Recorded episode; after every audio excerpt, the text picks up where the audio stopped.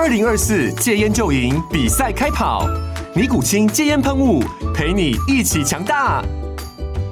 戒烟不容易，单靠意志力戒烟的人，时常无法克服戒断症状而失败。尼古清戒烟喷雾将是你的神队友，简单一喷，药品急速释放，立即缓解七大戒断症状，不限场合提高戒烟成功率。除了尼古清神队友，你还可以寻求专业医疗人员协助，一起迈向戒烟成功之路。尼古清戒烟喷雾，用科学方法戒烟，请咨询全台各大药局及戒烟门诊。本广告由尼古清戒烟喷雾、卫部药书字第零二七八三五号提供。嘉安嘉护股份有限公司，台北市中山区民生东路三段二号十楼，北市卫药广字第一一三零三零一九零号。尼古清戒烟喷雾，相伴每个新开始。天哪，时间不够，事情老是做不完，怎么办？别担心，就让高校人生商学院每周陪你充充电，找到方法不抱怨。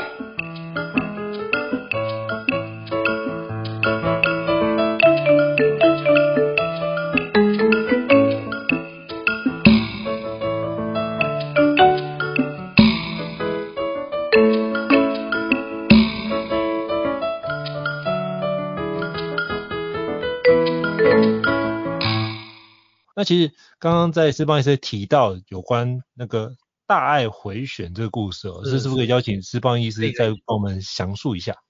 是这个呃，我记得这个是台大医院的院长吴明贤呢，他是口误啦，我认为他是无心的，他说错了一句话啦，他说这个呃乌角病找到原因是这个陈建仁的功劳啦。所以他就被一些人攻击，说他造神啊什么哦，这是陈拱北的功劳，不是陈建仁的功劳。那非常可惜的是，吴明显如果继续把话讲清楚的话，这件事就可以画上句点。那我在猜，也许吴明显也没有真正那么了解哦，彻头彻尾乌角病这件事发生的故事啊，他没有那么了解，我也可以理解为什么。啊，他的专业就是他的专科嘛。他的行政管理他已经够烦了啦，嗯，我不太相信他有那个闲情逸致吼，把跟乌角病有关的十几本书哦，全部都买来彻头彻尾看过，我不太相信啊。那这件事没人做嘛，没有人去把这个脉络把它梳理清楚，那我觉得他陷入一个困难，那我觉得我就来做，我就去把这个故事把它梳理好几十年，我在想说应该怎么在有具体市政下把这件故事讲得好。那我就自己把它梳理出一个我自己也很惊讶，叫做大爱回旋的故事。就是一开始台湾在这个盐分地带哦，将军北门这附近，很多人罹患乌角病，那很多人找王金河医师求诊。那王医师就是他很有使命感，就是医了呃将近是数年，接近十年，他都在医治这些病患，医到很有名。有名就是说人家乌角病就是送给他医这样子。那后来啊，这个孙李莲呢，他是美国人，他就是芥菜总会的创办人。他辗转知道王金河医师在做这件事，他就坐飞机到美国、加拿大去募款，募得经费，让王医师可以把每天看诊的时间一刀切，一半让王医师自己看诊收诊金，那一半这个时段是由孙李莲女士来支付费用给王医师。让乌角病患可以免费来求诊，因为你免费的话，很多人才敢从家里，家人才愿意送出来，否则我一做那环境我养电力地处理单细啊，就凄惨没。那王医师跟孙理莲女士合作，孙理莲女士还协调谢伟医师，谢伟医师是外科医师的亏兜诶，他跟王金和医师求学的时候在日本念同一间医学院校，所以有前后期的情谊啊。那时候当然念书不容易，在国外又同一间学校前后期，那个情谊很深呐、哦，所以他们这个协作的关系非常好。甚至我书中没有提到，就是孙理莲女士曾经对王金河医师有一点点的误会，那是靠谢伟医师的智慧去解这个套。哎，这个写下去又又多一篇文章，我就没有写。可是我觉得这段是非常非常可贵的。你如果没有一个够有智慧的谢伟哦，那个王金河跟孙理莲的死结就打不开了。那很多美事就没有办法继续下去。所以我觉得谢伟，以如果我写要有一个人二，谢伟我会特别写进去，写这个误会的化解。误会要发生实在太容易了，那有那个智慧，有那个鸡婆去帮人家化解误会，这个是人上人。好，那谢伟因为长于外科，他帮王金河开刀，一天最多我记得是开十八个病人的五角病，他们开刀很无力，他们觉得啊头痛医头，脚痛医脚啊，只能这样医。他们是替病人觉得就敢扣，所以他们继续努力过程就得到包括省政府啊，包括台湾政府的注意，就拨更多资源，另外去盖一些治疗五角病的这个医疗院所。那同时呢，台大公卫这些老师，曾文彬啊、陈功北啊、叶曙等等，英吉胖郎啊，就来这个地方带学生来研究。他们研究一开始就是先找出说啊，应该是地下水含砷，这个砷的浓度超过一个程度，所以让当地五角病的人会非常多。那陈建仁他等于是接棒研究，陈建仁就说啊，他们继续研究的结果发现说，这个含砷量跟导致若干癌症的关系。那陈建仁的学生也接棒继续去做研究，最后陈建仁的学生研究的结果，他提出的结论说明说。呃，自来水的这个含砷量要在什么程度以下，才不会导致民众罹患癌症？那这样的结果也让美国的呃环境部、卫生部等等，他们去下修水里面的含砷量。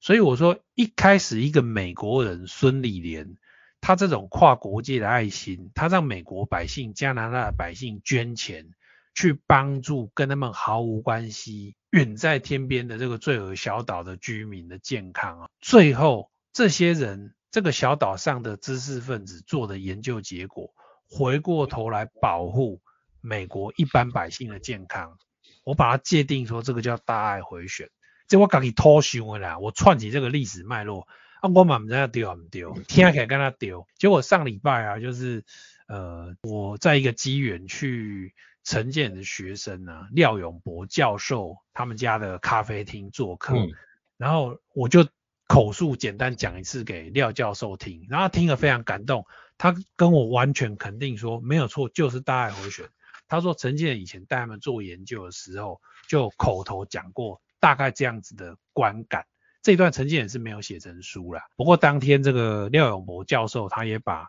陈建仁的因果螺旋签证给我，哦，他写说杨医师惠存，台湾有您真好，哦，他对我讲的大爱回旋非常的感动，嗯，所以这个是有廖永博认证，他的咖啡馆叫树仔角咖啡馆，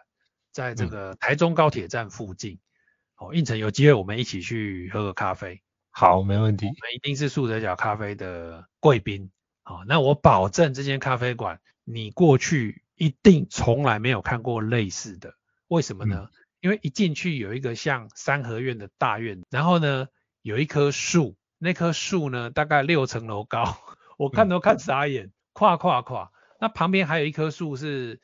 它是叫仙桃树，它那个是有结果实的，所以那个、嗯、如果你运气不错去咖啡馆可以点到仙桃牛奶，就是从那个仙桃摘下来去变成榨汁变成仙桃牛奶。是一个非常神奇的地方。好，下次一起去。这样听的我就应该是 Google 超酷的一个地方。这样是是。然后他，我我觉得有时候有一些年纪比较大的人喜欢跟我当朋友，就是因为我喜欢看一些更老的书嘛，所以我讲出一些故事是他的老师的老爸的故事。我一就我一坐下来就跟他说，哎，廖博士，听说廖教授，听说你的老师就是陈建仁。那我跟你讲一个陈建仁他爸爸的故事，人家眼睛就张大了，说你家鬼魂，你居然知道陈建仁的爸爸的故事。可是我是很完整的去叙述说，高雄以前曾经有一个很骄傲的县长，叫做蔡明耀。那蔡明耀连他同党的长辈啊，都觉得他太骄傲了，就想要劝他不要那么骄傲。他们就找到一个很有分量的人，就是陈建仁的爸爸，第二任高雄县县长叫陈新安。然后陈老县长就去劝蔡明耀说。做人要与和为贵，不要那么棱棱角角，那么骄傲，到处得罪人。结果啊，蔡明耀当场就呛陈建仁的爸爸陈新安老县长，他跟他说：“吼，你是较早的老馆长，我是现任的。”结果陈新安老县长听了就敢扣啊，他就说：“吼，吴派亡矣，就是我们白派被斗啊这样子。”一语成谶了。后来高雄县再也没有被他们那个派系赢得县长过，然后于陈月英开始赢，于陈月英让于正宪接棒成功，后来就杨秋兴，后来县市合并就变陈菊，然后就后后来当然有一些县市合并后，韩国瑜曾经短暂赢取过，但是基本上从来就没有再被国民党赢走。我想蔡明耀当初的骄傲是占了很大的原因，啊，结果那个廖教授就听得他就觉得很神奇，我就说没有，我本来就是好奇这些。台湾的历史故事，那这都是有文献可考，而不是只有口耳相传。纯粹只有口耳相传，没有文献可考，那种我也不喜欢，那种变巷议街谈而已啊，那就没有什么没有太大的参考价值啊。是以上。我觉得刚刚听那个故事，我那时候在拟题目的时候，我就觉得绞尽脑汁。可我觉得这个事情是很重要，因为这不是为了自己，而是为了这个。我觉得心中有一份对于这世界变得更好的渴望。我觉得做出来的事情是非常有力量。然后。刚刚斯邦医师才跟我说，在那个会前我们在对话的时候，才跟我说，哎，这件事情上个礼拜被认证，我觉得哦，这个故事真的是，我觉得那一切都是非常巧的安排。我觉得就包含安排今天对话，如果是上礼拜我们就直接访谈，就不会有这段的小插曲的故事出现嘛。可是我觉得透过这件事情的展开，会把很多事情就变成说，我们可以更加坚定，只要我们愿意把这件事情给。对于大家有利的事情好好做，其实到最后还是会有，不管是大爱回旋或者是其他的，很多时候的那些，呃，我应该说那个利益众生的概念都可以帮助别人，那也可以因为这样截取很多的善缘，然后也会让我们自己有很多的一个成长跟启发。我觉得这是一个相辅相成的一个情况，所以这是我从就是施棒医师的书里面得到非常多的收获跟养分，我每次都非常感谢。那我另外我也想请教，就是施棒医生哦，因为另外一段就是因为我发觉你查证的很多资讯是做的非常详细的查证，对。那我想跟你请教一下有关杜聪明奖学金。哦，说到这个哦，这个这个又是一个超级好的问题。这个这礼拜六台中场跟礼拜天台北场也有很多朋友问到这件事情，他们有些人就问说，哎，你这个出书是不是刚好赶选举哈？啊，其实是这样啦。其实出书我完全没有在看日期，就是一篇一篇一直写下去。但是说实在，这篇书大概是慢了两个月出版。慢了两个月的原因是啊，我大概今年八月底，本来大概八月底左右就要整个交稿了，我大概慢了两个月才交稿。原因是八月二十五号的时候卷入一件事情，就是八月二十五号呢，呃，某医学背景的市长，那参加高雄的杜聪明博士漫画版。传记的新书发表会，他就人来疯的讲了两句话。第一句说，嗯、呃，我曾经上过杜聪明的药理学。第二句就是说我领过杜聪明的奖学金。那姑且先不论他是不是口误，四天后他的发言人公开在粉砖上说，他领的是杜聪明奖学金啊，包括每学期第一名，这是他自己定义的啦。事实上，历史文件从来没有颁给每学期第一名。那我就。开始发脸书，我我听了就觉得有问题嘛，因为我本来就比一般人多了解一些杜聪，那我觉得这件事情应该要追查下去。我也可以不管啊，我也可以觉得说啊，我的书就快要写好了，我管他那么多。可是我觉得这桩事情如果没有追下去的话，我这本书就没有意义了，因为我这本书就是要有一个人嘛。那就发生一件事，要有一个人站出来澄清嘛。那、啊、台湾没有第二个人可以站出来讲清楚吗？我我当然也产生一个问号嘛。如果有别人做就更好。我就观察那个风向，好像没有人可以讲得比我更清楚。那我就应该继续往下追。所以我就公开发文说：好，你如果拿得出你得奖的证明，那我就捐三万块给杜聪明的基金会，然后买这本漫画去捐给五等差的捐给台湾的学生。就是这个书不是寄来我家啦。我就表示说，这几集的公的代志不是我书记的代志。嗯，那我为什么敢做这个赌注？就是我去查说话这个人，他毕业那届的第一名就不是他嘛？毕业第一名那个人叫做季乃文，季乃文医师的妹妹叫季乃馨，季乃馨是我的连友，季乃文是我台中一中的老学长，他台大医科毕业得到杜聪明奖学金，就去美国留学。Diego 已经过世了，那我就想说，讲话的人是不是赌一把，觉得你老同学一个人做声啊，某个人跳出来跟你话，那其他人基本上就是息事宁人嘛，以和为贵，就没有人会出来嘛，他就赌一把，偏偏就遇到我这个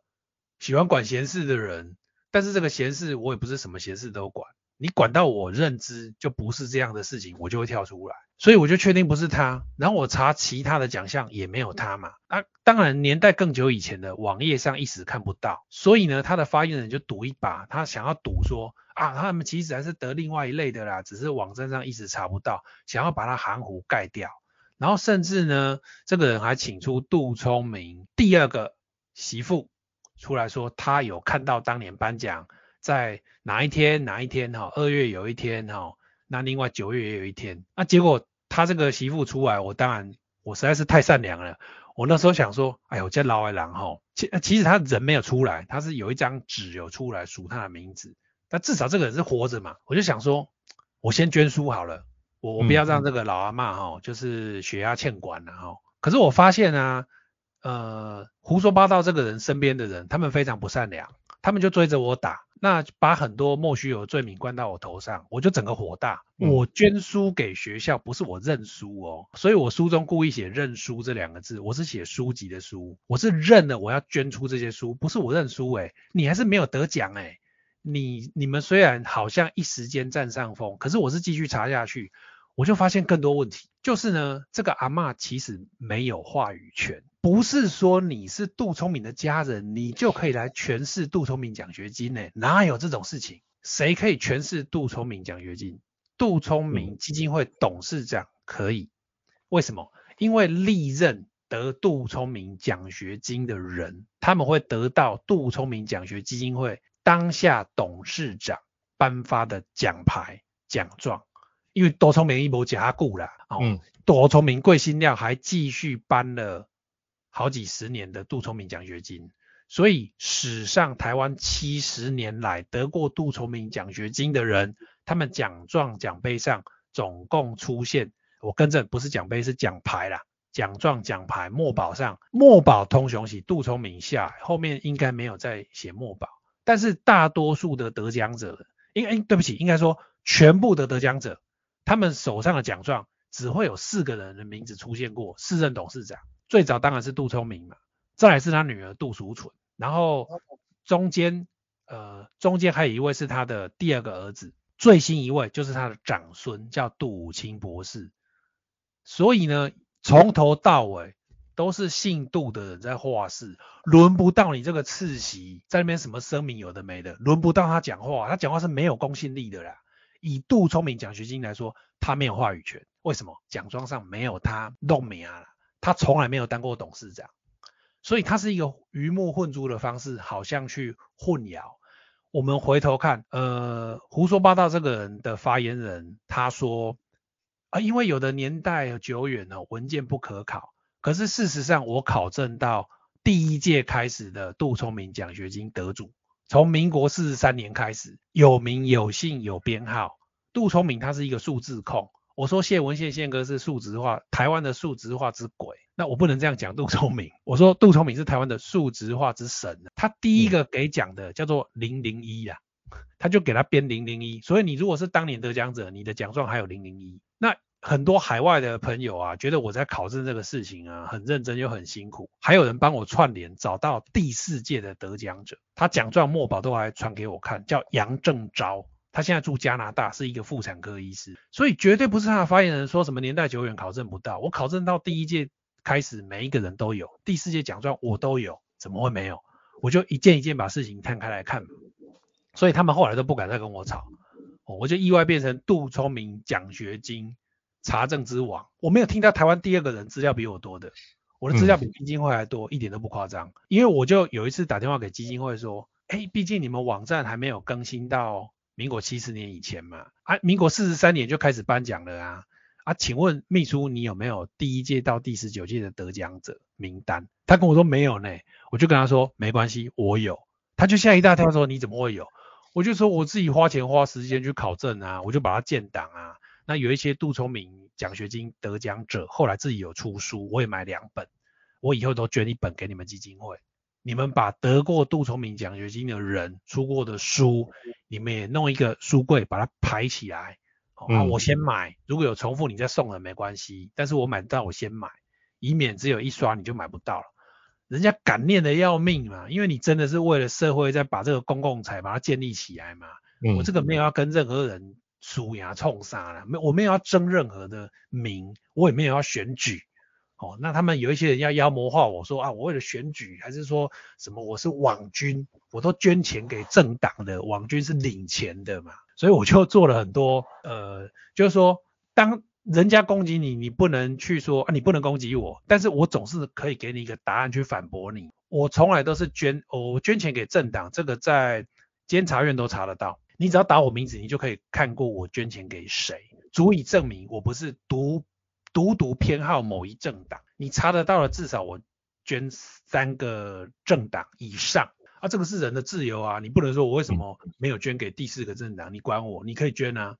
我爽，我至少我证明我捐给三个以上，表示我不是某一个党的脑粉嘛。那结果呢？这个杜聪明的次席呢，他其实很偏好胡说八道这个人的政党，他捐三十万给他，我都被我查到了。所以你们是有这层关系的，你当初跳出来讲话，我也会怀疑背后不是那么单纯嘛。那这个是他捐钱是他的自由，我觉得最大的问题是他根本就不是基金会的董事长，他根本奖状上没有他的名字。所以他没有话语权，他是用辈分呢，让现任的董事长晚他一辈，他用这个辈分呢，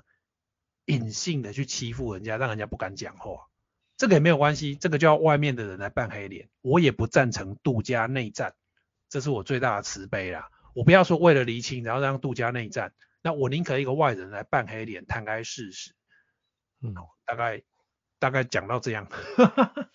好，感谢就是释方医师跟我们分享，因为其实我觉得其他很多的内容，其实大家都可以在这本书里面来做阅读哦。那我就想要挑一面，我觉得这件事情是，我觉得当我遇到这种事情，我觉得思考一件事，当我遇到这件事情的时候，我有没有这样的一个智慧处事来面对这件事情？那我发觉我没有，对，我是一个比较直指努顿的人，嘿，那我觉得就是能够像斯邦医师这样，要有一个人的时候，站出来那个人就是我。我觉得这样的那一份豪迈的气度，跟对于这件事的，我觉得那比较像是侠的概念，就是武侠的侠的那个概念。有这样的侠义精神，我觉得是不容易的，所以我想要特别去提到这个环节。那最后想要请教就是释放医师，就是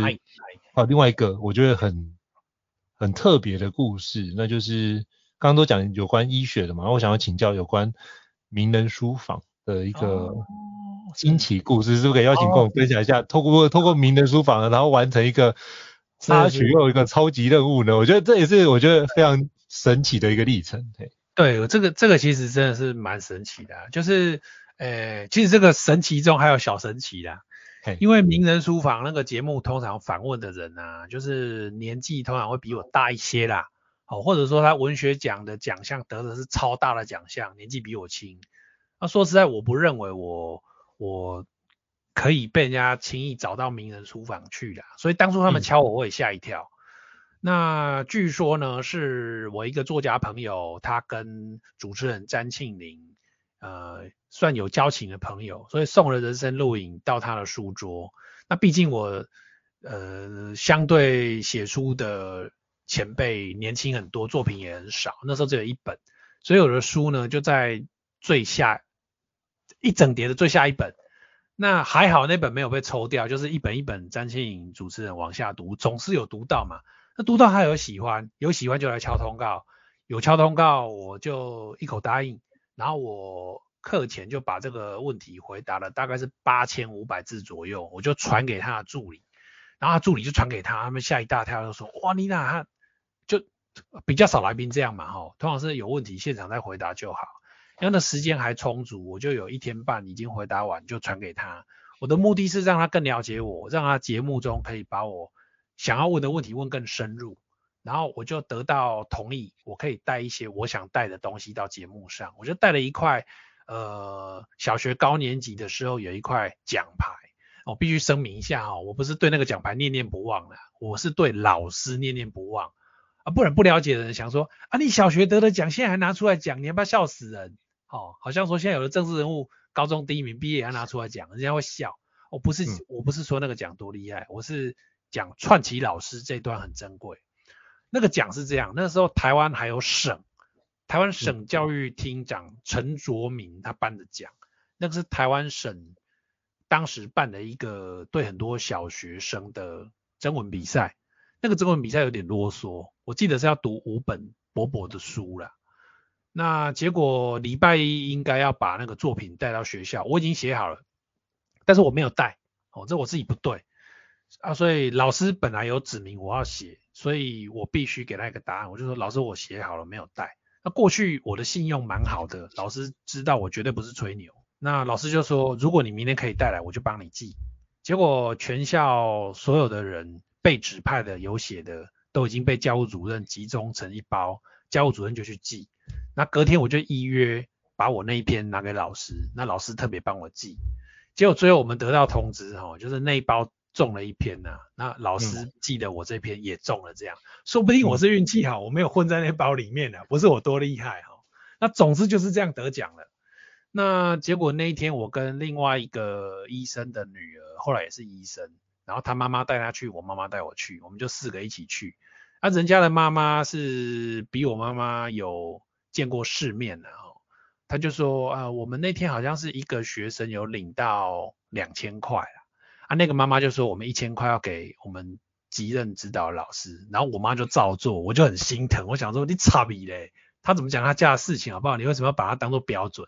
我就有一点没送。所以那天对我来说是历历在目啊。嗯。那天颁奖地点大概在教师新村这个地方，我还有印象，因为我们很早到，我去啊，我远远的就看到一块一块的奖牌，是一个木质的奖牌，我第一眼就看到，我就觉得他们很慎重其事的，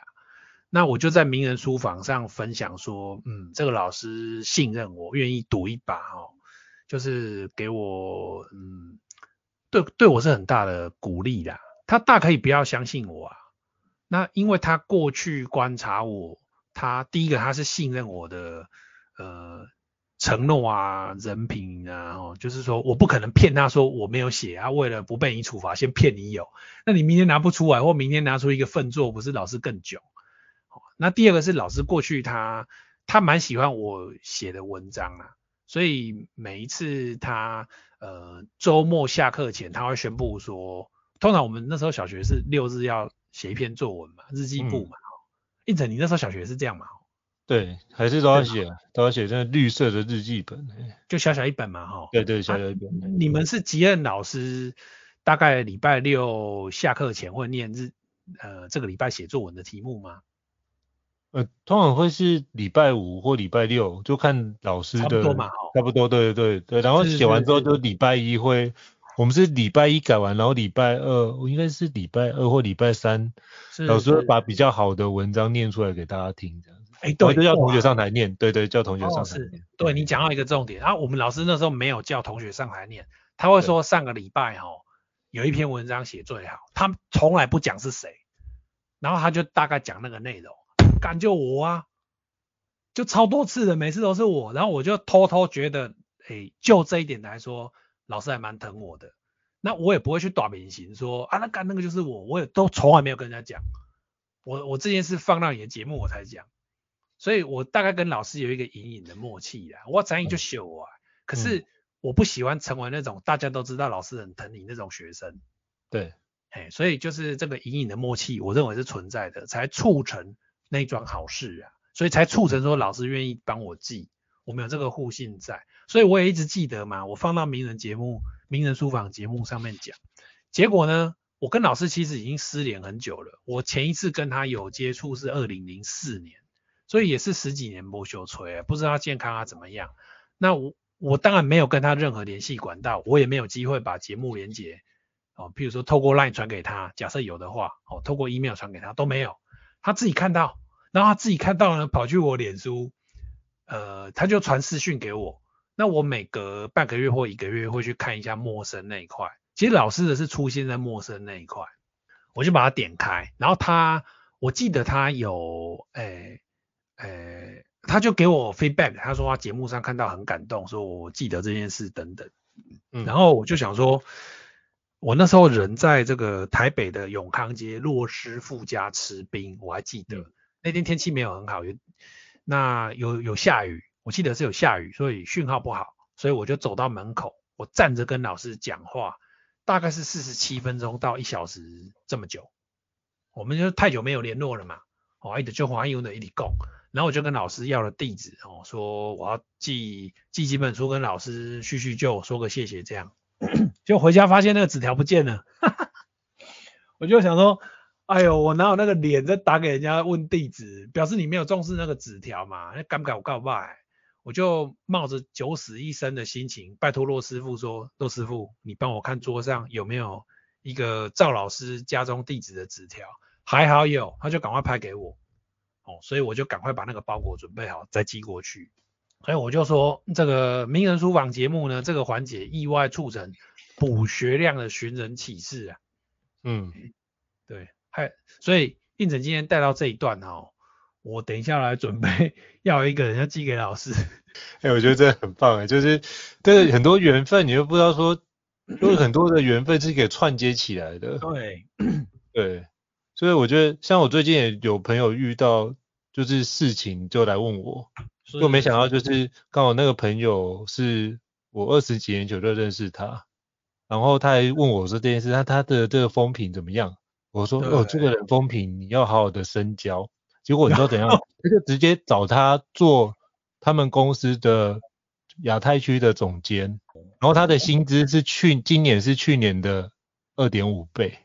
哦，超棒的。对，我是说，如果你能够把很多事情做好，其实它都会形成一个善的循环。但你不知道那个善都会从哪个地方来，不知道。可是你就是把我们做到的事情做到，我觉得像老师就很很感动，就是像施邦医师可以记得，就是这个小小的故事，我觉得一定会让老师成。老师现在基本上应该都退休了嘛，那他就就把过去哦教学这三四十年的时间，我觉得这对他来说的那个呃教学的生涯是一种莫大的肯定。就是我的学生认同，而且记得我所讲的这件事情，我觉得那个就是一个老师在对于自己的职业打从内心的那种，那那个就是一锤定音的状态，就是这个东西对我做的是对大家有益，而且这也是我非常在意的工作。我觉得那个当下就已经对于自己的人生的价值感有绝对的信赖跟肯定。我觉得那是一个非常。非常重要的时刻，所以我才觉得说，你把这件事情在名人，就是在那个名人书房分享，我觉得也让老师透过你的分享，肯定了他自己四十年或者五十年的一个教学生涯这样子。对，老师说不定会觉得说啊，秀这的杨四方就秀了就 get 到了。高校人生商学院，掌握人生选择权。